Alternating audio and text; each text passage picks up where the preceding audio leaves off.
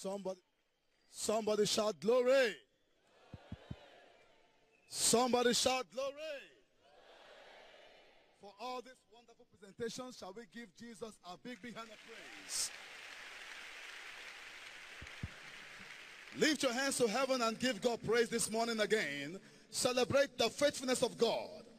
He has done all things well upon this mountain and is here to perfect that which concerns everyone. Lift your hands to Jesus and give him thanks from the depth of your heart. Father, we thank you.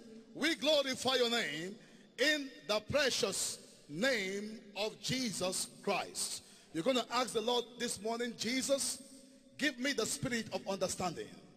Cause my eyes to see that which I see not. Cause me to know that which I know not. You are not done with me yet. Perfect that which concerns me. Lift your hands to God and ask God for the spirit of understanding to his word again. Jesus, speak to my life. Speak to my future. Speak to my destiny. Speak to my moment. I'm here to receive from you. Give me understanding and I shall live. Father, we thank you. Somebody's receiving the spirit of understanding. Somebody's heart is opened by God today to receive his word. Father, we give you glory. We bless you, Almighty God. In Jesus' mighty name we pray. Heavenly Father, we have come to learn at your feet. We know that you are not done with us yet. Jesus, we ask in this session that which will cause our lives and our destiny to be perfected. Release it in the name of Jesus. And let your name be glorified. In Jesus' mighty name we pray. Give Jesus a big, big hand of praise. And please, you may be seated in his presence. Straight away, we continue in our teaching series on unveiling the characteristics of an end-time rescue agent. And in this Word 9 session, we shall be taking the subject of discipline, which has been captioned, Responding to Self-Discipline for Triumphant Living. Responding to self-discipline for triumphant living. Praise the Lord. We all have come to this mountain to be enlisted as God's end time rescue agents. The army of the Lord of the last days. That we turn the kingdom of this world to become the kingdom of our God and of his Christ. But no army functions effectively without embracing personal discipline. That is why a wise man once said, in the person of the former United States of American president, George Washington, he said, discipline is the soul of an army. It makes small number formidable. It procures victory for all and esteem to all. Discipline is the soul of an army. It makes more number formidable. It procures success even to the weak and esteem to all. If you and I must successfully and triumphantly be used by God as his end time rescue agent, self-discipline is not an option. It is a must for life. Without self-discipline, you can't make the most of your Christian adventure on the earth. In First Corinthians chapter 9 and verse 24 to 27, God's word says through the mouth of Paul, he said, Know you not that they which run in a race run all, but one receive the prize. So run that he may obtain. And every man that striveth for the mastery is temperate in all things. Now, they do it to obtain a corruptible crown, but we an incorruptible. I therefore so run, not as uncertainly So fight I, not as one that beateth the air, but I keep my body under and bring it into subjection, lest that by enemies, when I have preached to others, I myself be should be cast away. Somebody say, God forbid. I therefore surrender. I bring my body under subjection. The Amplified Version rendered it very powerfully. He said, I buffet my body like a boxer. I buffet my body like a boxer. Lest after I have preached to others, I may be rejected as a counterfeit. A counterfeit. You need personal discipline. You need self-discipline to live triumphantly in this end time. God cannot do it for you. God cannot help you to be disciplined. He said, He that keepeth himself, the wicked one toucheth not. There is always a manward side to live triumphantly for Jesus. A manward side. There is a side of God, but there is always a side of man to play to live triumphantly in this end time. You will not be a victim. I say, You shall not be a victim. Please let us know from the beginning that God will rate you according to your personal discipline to place you. God will rate you according to your self-discipline to determine where he places you. God's end time army are very disciplined. They don't live carelessly. They live well focused life. They know where they are going to. So they embrace the need to keep themselves to remain fit for the Christian service. Looking talking about David in First Samuel chapter 18 verse 5. David was seconded to serve Paul, Saul, the king Saul. David said, he said, and David behaved himself wisely. David behaved himself wisely before Saul. The word behave wisely means he behaved disciplinedly. David was disciplined to the core. From verse 14 to 15 of that same chapter, he said, and David behaved himself wisely and saw, saw, and all his household saw that David was a disciplined man. And that is why when it was time for God to pick a king, he picked David. I'm praying today that upon this mountain before the convention ends, God will select you. In the name of Jesus Christ. Please note also that it takes self-discipline to arrive at God's future for your life. It takes self-discipline to arrive at God's future for your life.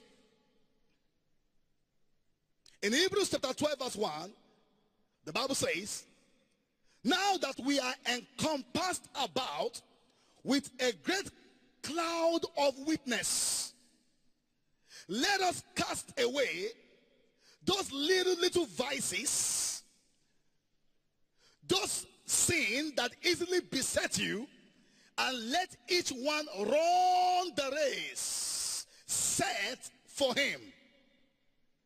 Until you are disciplined, you never win the race.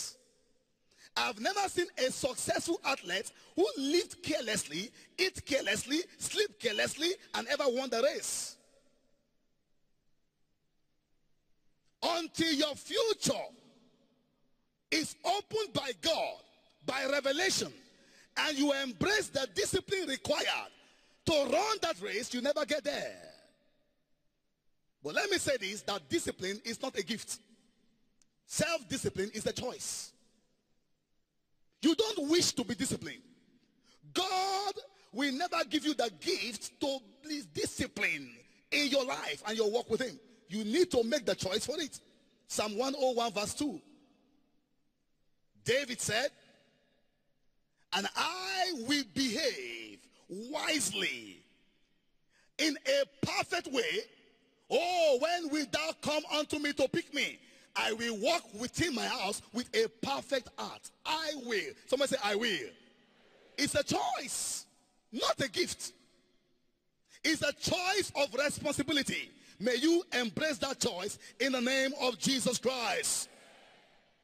Also know that we live in an undisciplined world, a world of compromise.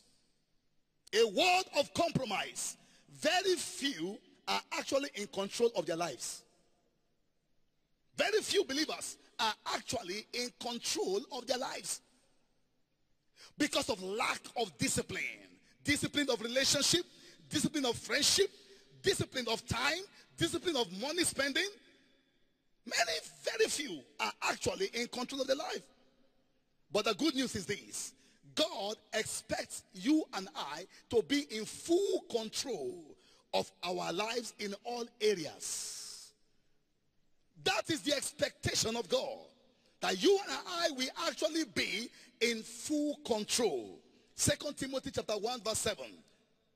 It said, For God has not given us the spirit of fear, but of power, of love, and of a sound mind. The New International Version says, For God has not given us the spirit of timidity, but the spirit of power, of love, and of self-discipline. Self-discipline.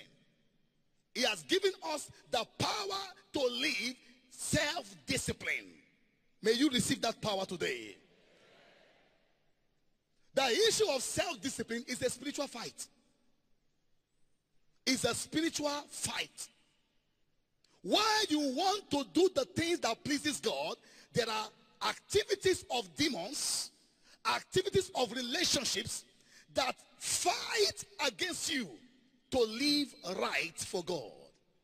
In Romans chapter 7, from verse 22 to 23, Paul said, I delight to do the will of God from the inward man.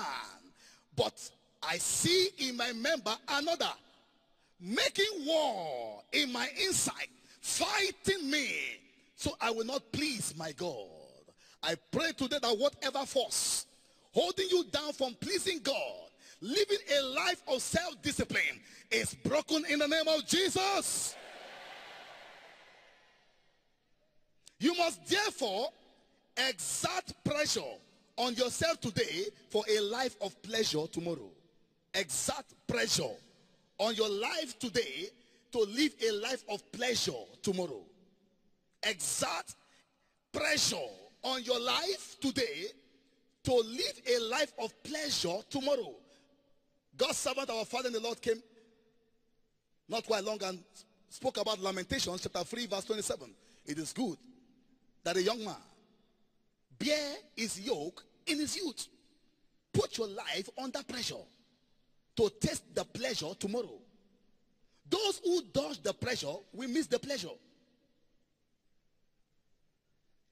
Subject your life to a life of pressure. You, if you cry today, you will cruise tomorrow. So cry today. It may not seem pleasant, but if you cry today, you cruise tomorrow. If you dodge the pains today, you miss the gains tomorrow. Your future is very gainful. But the reason many don't ever taste the gainful future is because they dodge the pain today. A wise man, Mike Murdock, said, Mike Murdock, sound man of God. He said there are two pains in life. The pains of regret and the pain of discipline. He said the pain of regret weighs a few ounces, very few ounces. But the pain of discipline, rather he said the pain of discipline weighs a few ounces, but the pain of regret weighs tons. The present challenge of the moment is not compared to the weight of glory coming upon the life of every rescue agent. So don't dodge the pain. Embrace the pain. If you don't discipline yourself, God will discipline you. For it's a terrible thing to fall in the, into the hand of the mighty God. For who can endure the chastisement of God? Very quickly, what is self-discipline? What is self-discipline? We saw that in the book of Second Timothy chapter 1 Second Timothy chapter 2 and verse 1 to 5. That entire verses of scripture define discipline for us. Number one, what is discipline? Discipline means embracing the law of hardness. He said, therefore, as good soldiers of God, endure hardness. For no soldier that warreth in this life entangleth himself with the affairs of this life.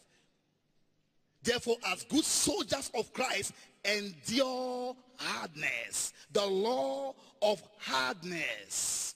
Only those who refuse to live in a life of hardness will live hard life. Let me say this, saints of God, that God's will is not for hardship. Hardship is a curse.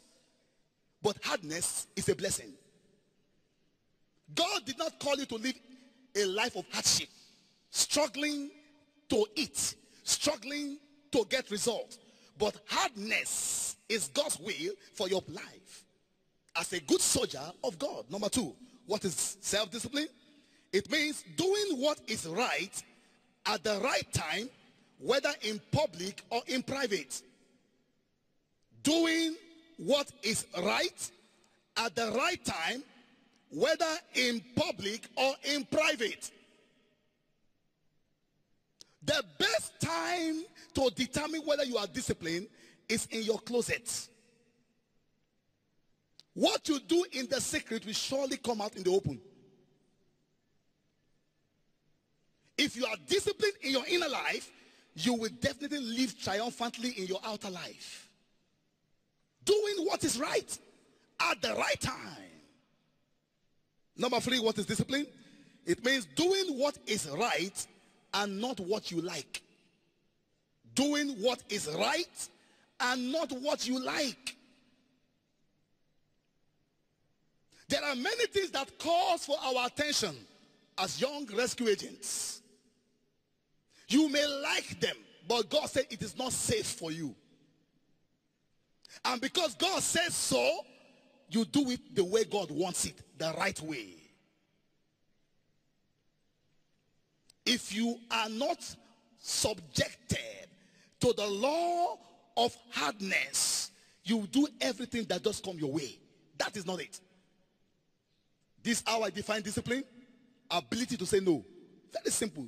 Two letter word. No. N-O. Things calling for my attention. No. I don't want it. No.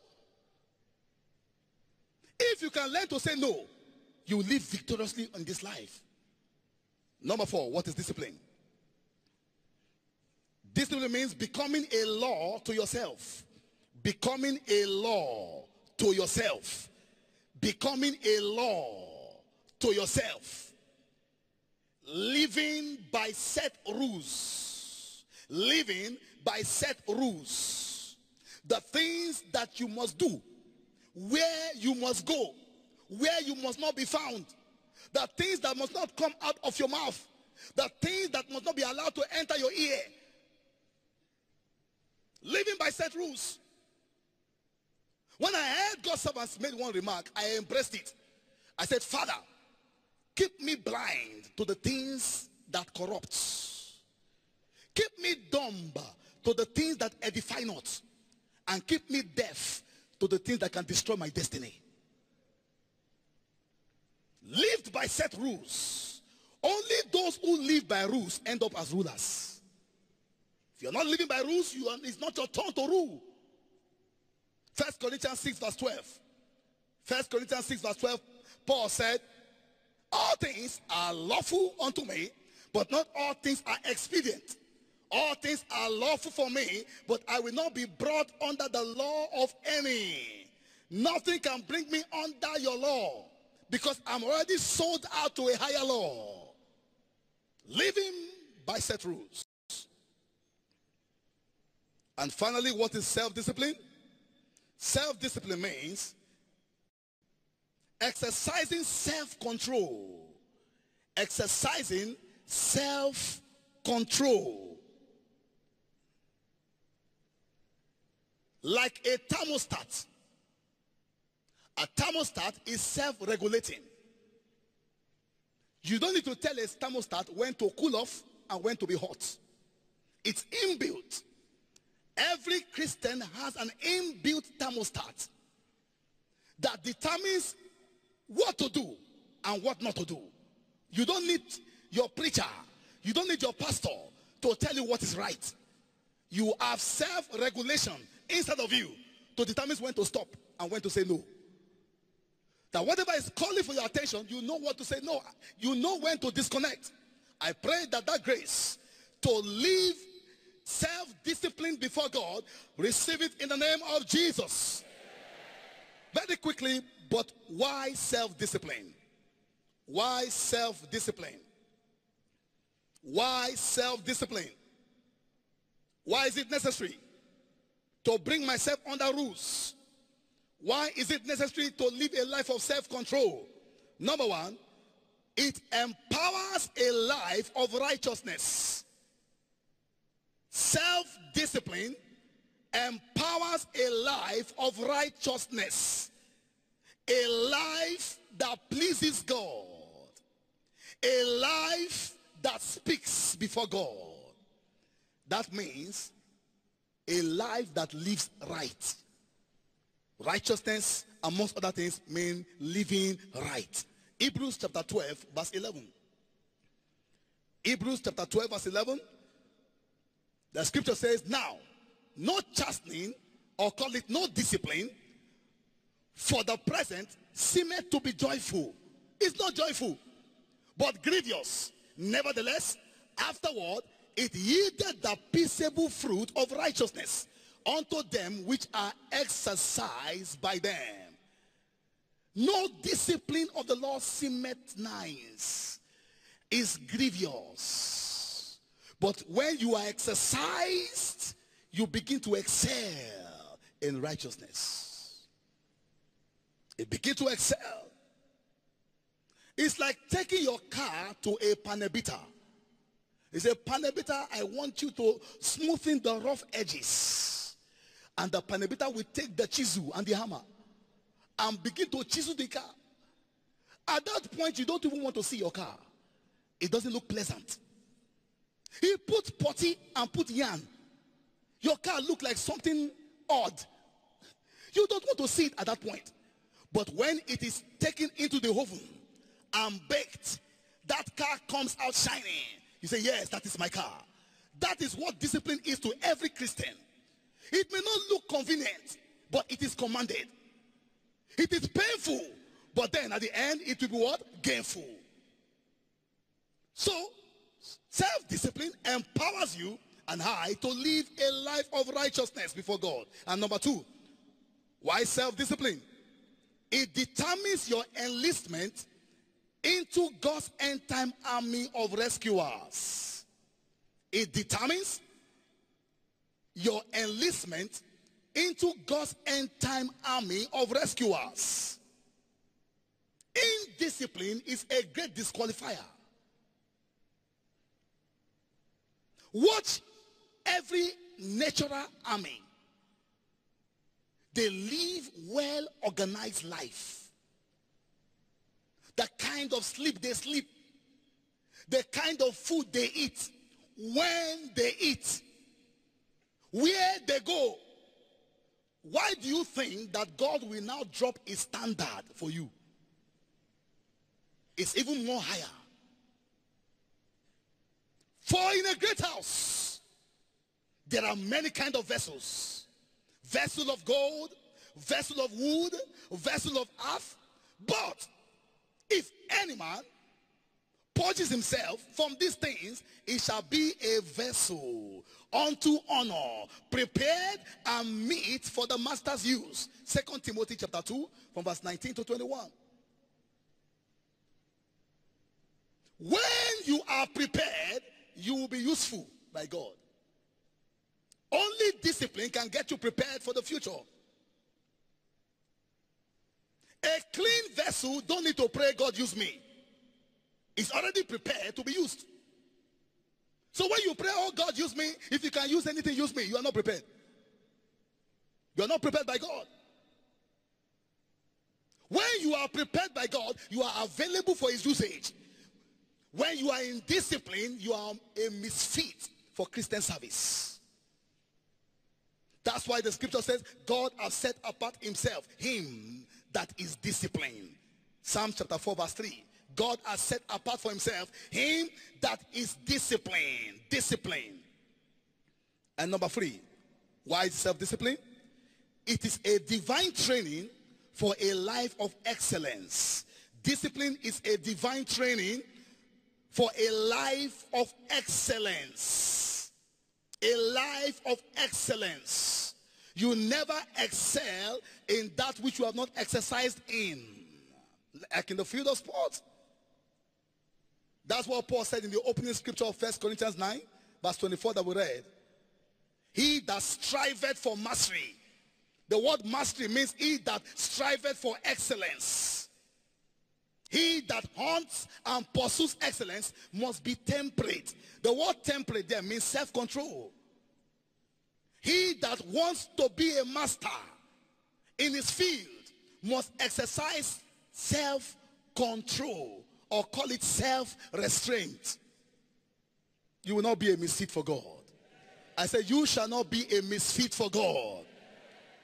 Very quickly, let's look at some areas of discipline. Some areas we need to discipline our lives. These are some of the things we take for granted.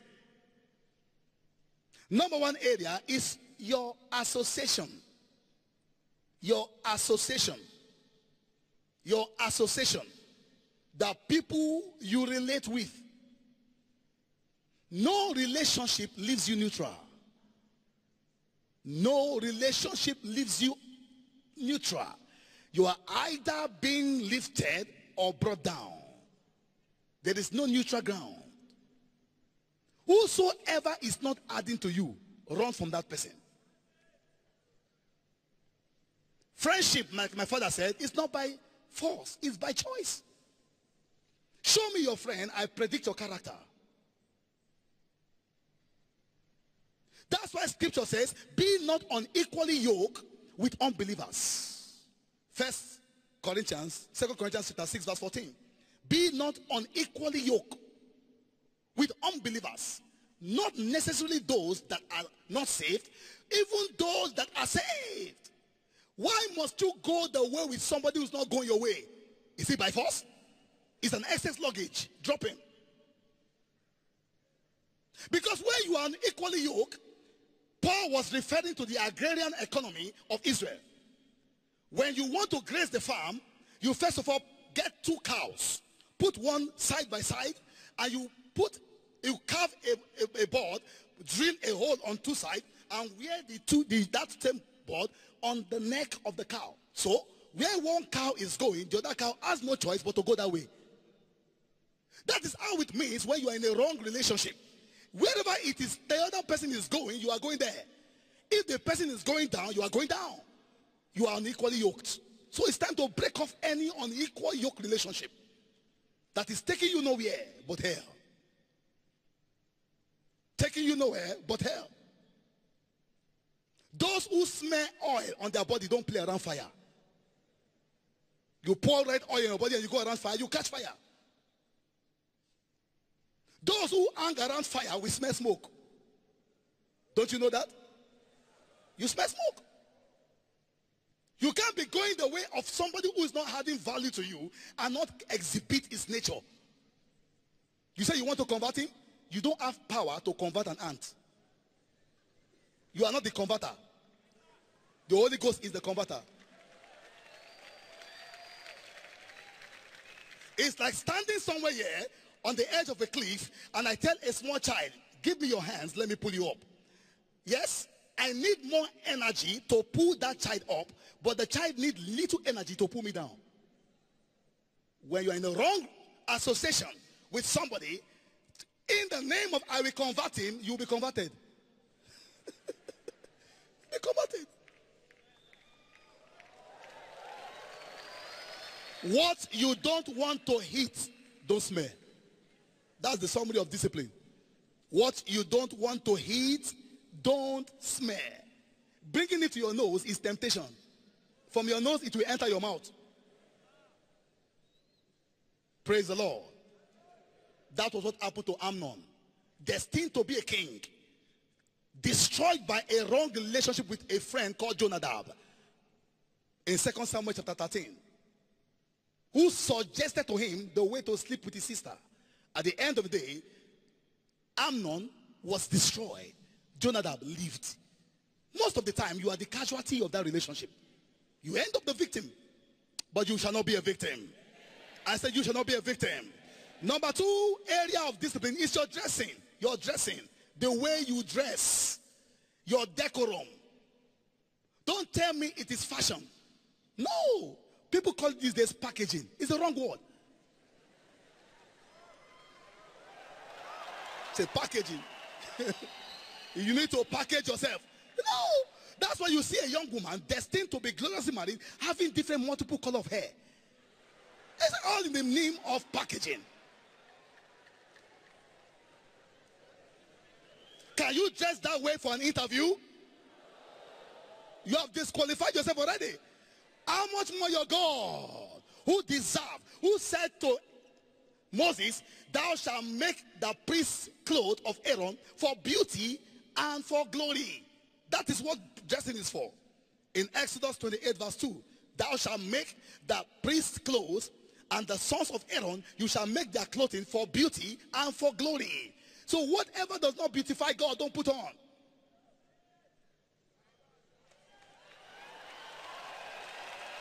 That's why God's servant, God's servant, our father in the Lord, he said, anytime those days as a youth, when he was about to go out, he asked himself, after dressing, can a king dress like this? If the answer is no, it changes immediately. Number three, your eyes. Your eyes. Your eyes, which is very crucial. Proverbs 4 verse 25. He said, let your eye lead, let your eyes look straight. Look where? Why do you think God gave you eyelids? It's not to sleep, to close them when you want to sleep. Whatever offends you, shut down. Shut down. Close your eyes. Amen. One of the conventions of those days, I think they are 2005, a brother came to me and said, Pastor, you need to warn everybody coming to this convention, particularly the sisters, not to put on trousers. You know, they bear things that we see. I said, why did God give you eyelids? Is to close it and not to see them. Praise the Lord. For the sake of the time of this teaching, next area of discipline is your time. Very crucial. Your time. Your time. How you use your time. How you discipline yourself in time. Ephesians 5 verse 16. He said, redeeming the time. Redeeming the time. Because the days are evil. Redeeming the time because the days are evil. Redeem. Buy back your time. Make good use of your time. Don't spend time, invest time. Engage yourself in worthwhile activities, productive engagements. Not just anything that comes. They say, let's go here. You say, okay, let's go. Let's do this. You Say, let's do. And they are stealing your time. Whatever steals your time has stolen your destiny. Glory to God. Somebody said, you say, medical doctor said you need to sleep eight hours to grow as a young man. I say, it's not true. You don't need more than two hours of sleep per day. That has been my habit for years. Not more than two hours. To make good use of my time, to engage my night season productively. Watch this. If you sleep eight hours a day, you have slept one third of your life away. How? God, David said you live 70 years. Okay.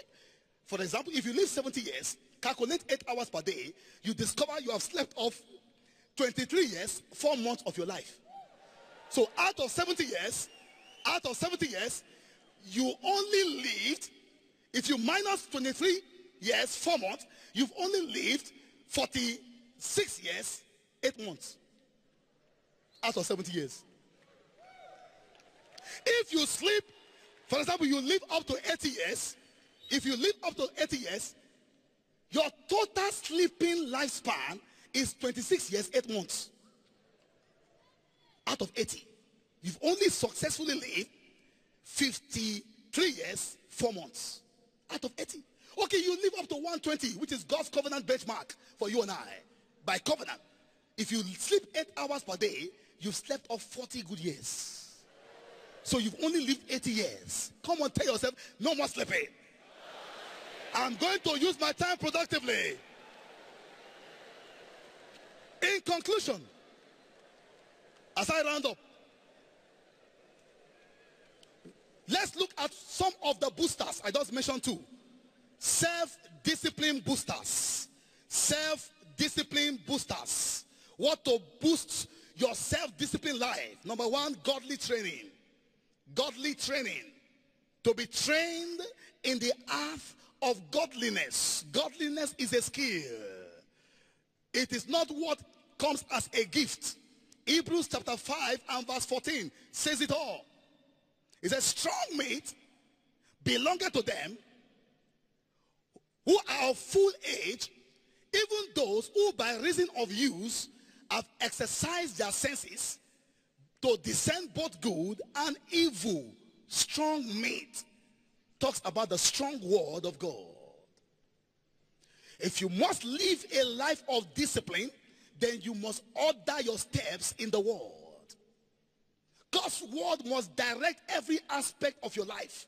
You want to do a thing, you ask what a scripture said. That's why David said in Psalm 119 verse 133, order my steps, O God, in thy word, and let not iniquity have dominion over me. Order my steps in your word. Let not indisciplined nature take control of me. Living by guided scriptures. You can never be spiritual until you are scriptural. Spirituality is scripturality. Where God's word determines every aspect of your life. Receive that grace in the name of Jesus Christ. Number two, discover God's vision for your life. Is, is the greatest way to live a life of discipline. Discover God's vision for your life. When vision is discovered, discipline is born. Where there is no vision, the people are what? Perish. Another version says, where there is no vision, the people run wide. Run wide. They live wide living. Another version says, when the, there is no vision, the people cast off restraint. They cast off restraint. Nothing checks their life. Everything that comes goes. When you discover vision, you live right. You live right. Everything about you goes right. You will not live wrong in the name of Jesus. And as I conclude, the greatest way to live a life of discipline is to embrace oath. Oath. Oath. Making a covenant with yourself. The things that must not go in your life. The things that you must not eat. The kind of relationship you must not enter. Job 33 verse 1. Job 31 verse 1. Job said, I have made a covenant with my eyes I've made, Job 31 verse 1, I've made a covenant with my eyes. I've bound myself by an oath. God's servant in relationship with, with our mama in the Lord, while in courtship, he said, Satan, watch this. He said, Father, if I ever touch her in courtship, plague me with leprosy. He bound himself by an oath. I saw that, I embraced it myself. In my courtship of five years, I said, I will never touch this woman. I will never cut corners. I will never eat my fruits now, and I have no fruits in the future. So I stood with my wife, even though I was living alone. I married my wife after five years as a virgin, my wife a virgin. No compromise. Discipline, by an oath. I pray that the discipline grace resident upon this commission in the life of our Father in the Lord that will make you live triumphantly without being a victim comes on your life in the name of Jesus. That whatever setback Satan has lined up to cause you to derail, that setback is destroyed in the name of Jesus. You shall not be a victim.